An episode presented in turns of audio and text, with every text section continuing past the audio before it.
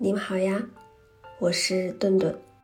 今天的故事来自一位陪诊师，从外地来北京就诊，带着孩子的李强，在等待着我去陪诊。李强的消息发了过来，问我能不能提前找他们一趟，没有说理由。我刚刚从医院出来，我想了想，也不吃中午饭了，就往他们那里赶去。八月初，李强一家开始联系北京的医院和住宿。他们三岁的儿子患有癫痫，在当地治疗不见效果，医生建议。到北京来求医，李强通过互联网挂了号，带上妻儿，坐了三十多个小时的火车，赶到了北京。在离家三千公里外的北京，李强一家没有熟人，没有亲友，便找到了我来陪诊。在赶去找他们的路上，我连续收到了李强发来的两条消息。请问到哪里了？你好，快到了吗？我能理解这种不安全感。在医院陪诊时，经常能够看到来自外地的患者和家属，他们坐在医院门口，没有来得及下榻安顿，还随身背着大包小包，看起来疲惫又戒备。李强着急联系我，是想请我帮忙更换入住的酒店。提到诉求，就是要离医院近，费用要便宜。来北京之前，李强托我找住宿的地方，并且交代大人可以和孩子睡一张床。后续为了给孩子看病，还不知道要花多少钱。眼下能省一点就是一点，住宿费最理想要控制在两百元一天的范围内。我估摸着李强的预算，提前到医院周边的旅馆看房间，却发现最便宜的房型报价也在三百元左右一天。我找到了两家最为平价的旅店作为备选。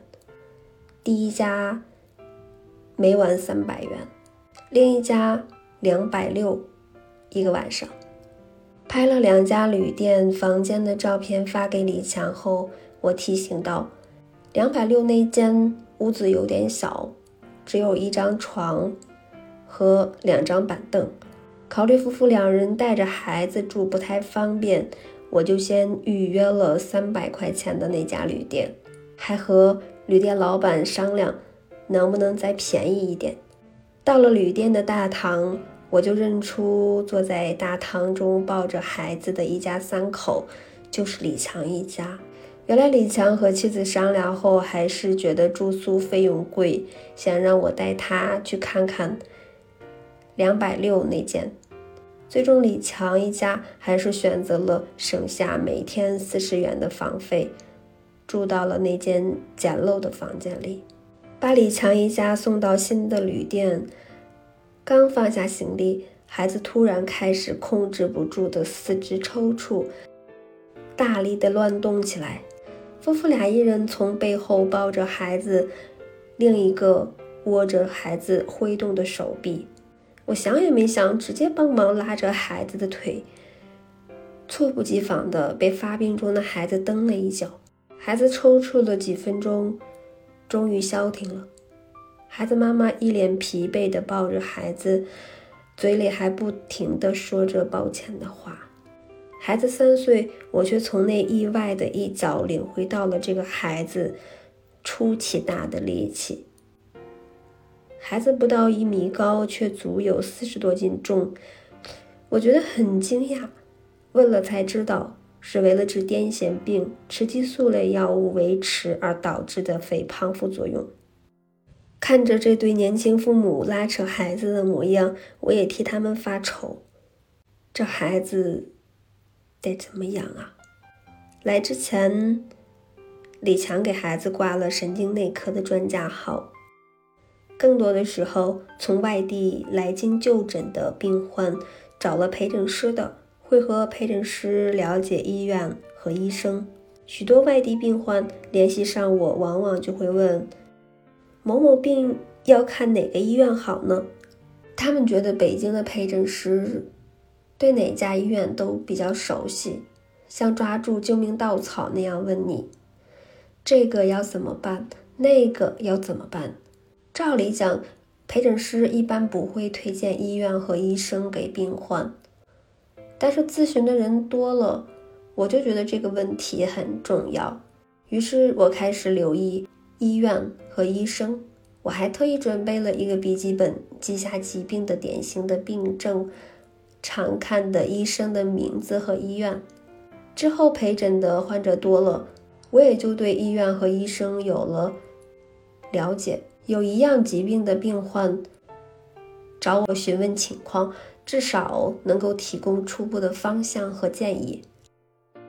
李强一家到医院就诊，我是全程跟着的。诊室内，医生翻看着孩子的病历，说需要做一个全脑电波检查，才能进一步的诊断。不巧的是，这几天医院里的全脑电波都预约满了，问他们能不能等到下周。我了解李强给孩子看诊着急，和医生说。在医生建议下，我们一起去了一个抗癫痫基地，才敢在当天做了检查。晚上八点，天色黑得很沉，我送一家人做了检查，帮他们办理完手续后离开了。这一趟陪诊花了八个多小时，原本李强购买的服务时间是陪诊半天，而八个小时要算全天陪诊。需要加收费用。